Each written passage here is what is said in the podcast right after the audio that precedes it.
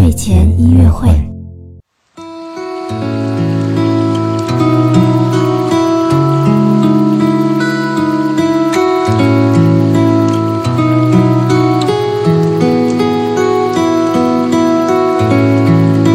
宝宝你好，我是你的兜兜哥哥，又到了我们的睡前音乐会了。在我们今天的睡前音乐会当中呢，兜兜哥哥会带你来听著名的小提琴作曲家帕格尼尼所写的音乐。